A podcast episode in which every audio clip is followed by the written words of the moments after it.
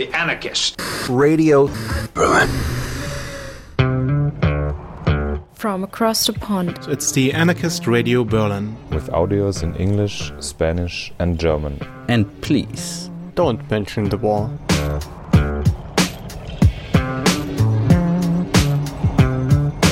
Check us out at channelzeronetwork.com or aradio-berlin.org.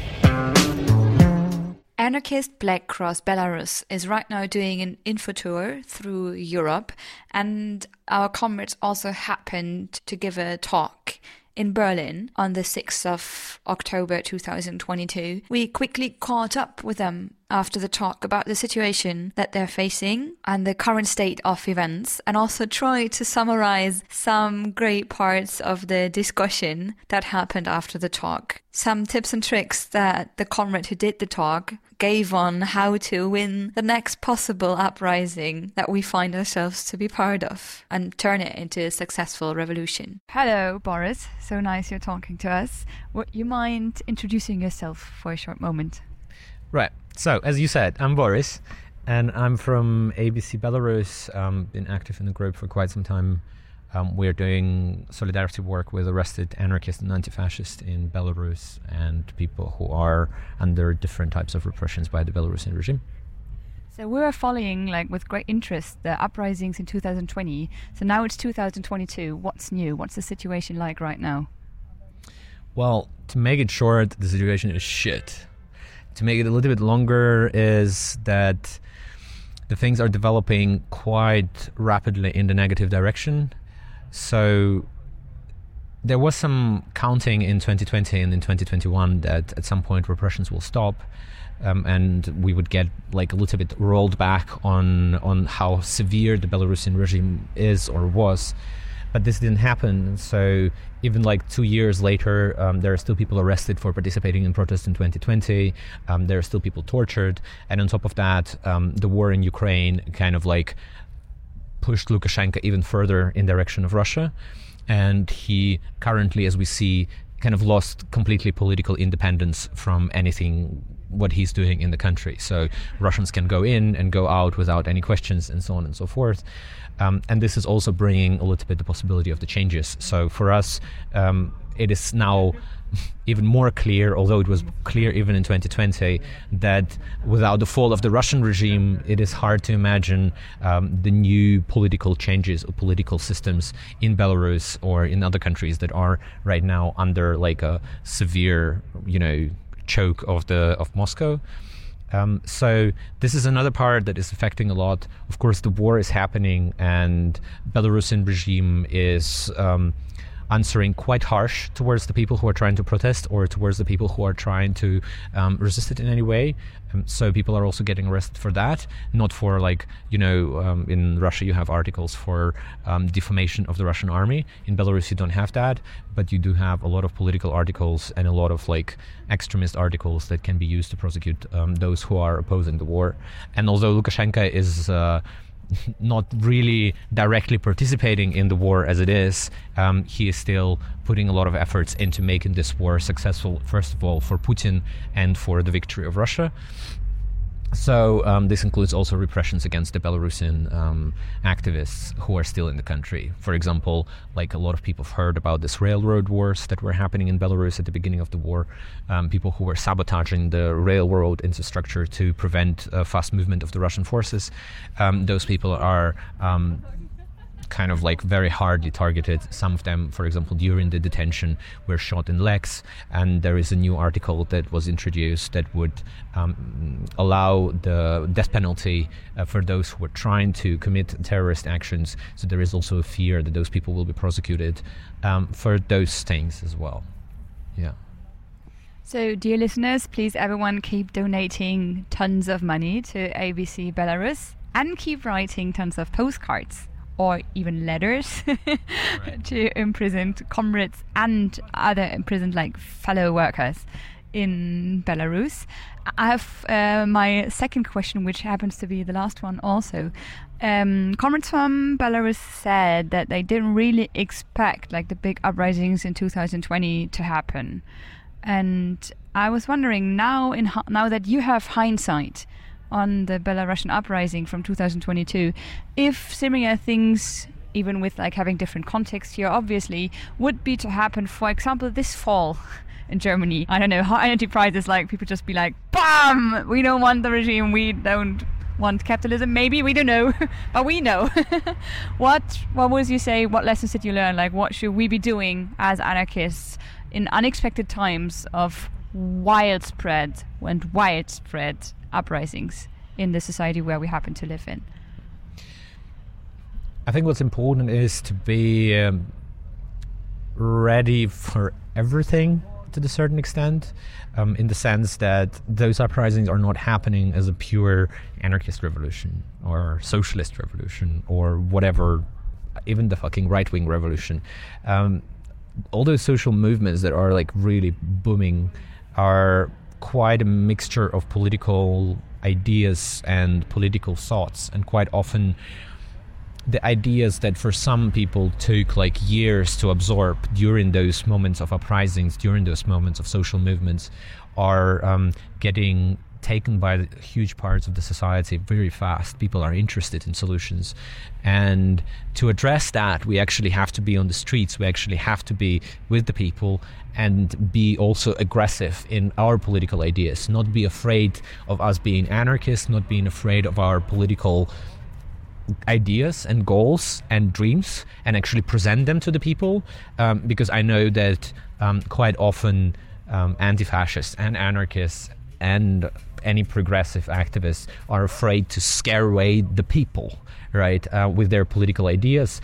You shouldn't be. Actually, a lot of people are very receptive towards anti authoritarian ideas. They're actually striving for the equal and free society. It is quite rare to find the people, you know, in the social movements who would be like, yes, I am for fascist regime. I actually want to go to the, uh, to the concentration camp and I want to fucking die um, in the authoritarian regime people do want freedoms, and um, it is up to different political um, movements to define those freedoms. Um, so, for us as anarchists, we should present our version of freedom, how we see it, and f- what people can actually get from those social movements, from those social um, uprisings. And of course, this can happen anywhere. Like, you, never know. And the point here is not, again, to sit on your chair and wait for the perfect um, situation, but rather, like, work with what you got and be insistent and be brave and fucking active. Yeah.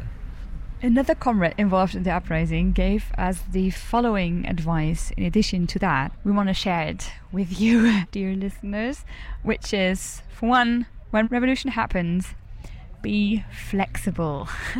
like whatever you decided on collectively today might not be the things that are actually working and or needed tomorrow. So be able to find a solution on the spot for the situation that you actually encounter. Then print loads of leaflets because people are super interested in the moment of like huge demonstrations to to get some material that they can engage with share contacts networks whatever you have if you happen to know a cool print shop that will help you print all those revolutionary propaganda, then print as much as you can and help other people who are doing revolutionary work to also do that. Collect and spread as much infrastructure also apart from context networks as you can be it like a sound system be it loads of megaphones. Our friend and comrade mentioned that like most people in belarus were at the protest the first time. They didn't have like a megaphone at home but they were like super grateful if someone was able to provide that actually for them and for everyone. Then another tip that we got was learn how to talk to people. Like when you're amidst a lot of other protesters learn how to approach people with what you think might be good tactics in a situation or which might be good strategy or good goals to go for. I don't know, advice on how to protect yourself from persecution and repression.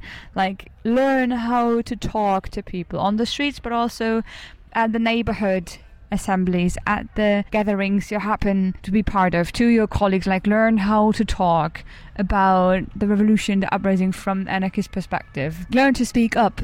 Then another tip that we got. Keep doing what you're good at. like, don't try to do stuff that you never did before, like that were not part of your spectrum of action before the uprising, because it might be you happen to be not good at it. Like you might fail trying like the first time to I don't know arm yourself, but maybe other people who already have experience with that kind of stuff are better at it and can maybe like teach you how to do it. But try to work with what you got and be realistic with your resources and be content about what you can achieve with them.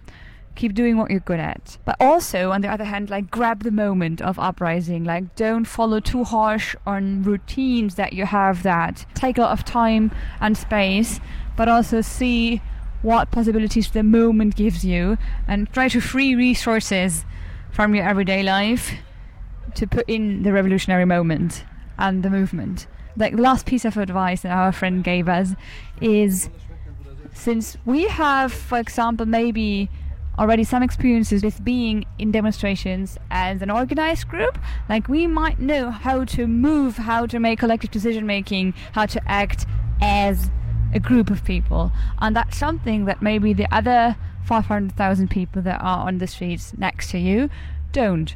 So just like try and find a way of showing on the front line how to be an organized group of people moving through the protests.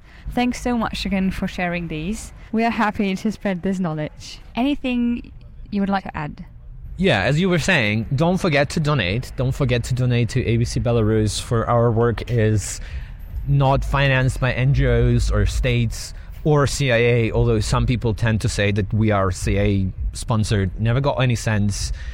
So we are we are working solely on donations, and we need those donations to actually cover the costs of lawyers, um, to cover the costs of food parcels. And we are right now in the fucking debt, and we do not have a plan how to cover those debts apart from just like working even more and getting like even more stress um, towards paying those debts, unless people are donating and unless people are supporting what we are doing. Um, and actually making solidarity happen because that's what it makes right now. A lot of money a lot of um, people who require that uh, money and those people actually feel the international solidarity when the lawyers are coming when the postcards are coming um, when the food parcels are coming and even not only the people who are sitting in prisons but their families their friends their relatives and the, all those who are outside of Belarus right now, all of them who actually receive that solidarity, they feel that they are not alone. And I think that's one of the most important parts of the solidarity that people should never be left on their own in those hard moments. And please share your website with us. Twice would be best. Right. So it's abc-belarus.org and abc-belarus.org. You can also find it in the search engines and in the social networks. And if you put a little bit of efforts, you will find the anarchist Black Cross Belarus. It's not complicated. It's everywhere. So thank you so much for your great work and good luck to all of us, I guess. Yeah. Thank you as well.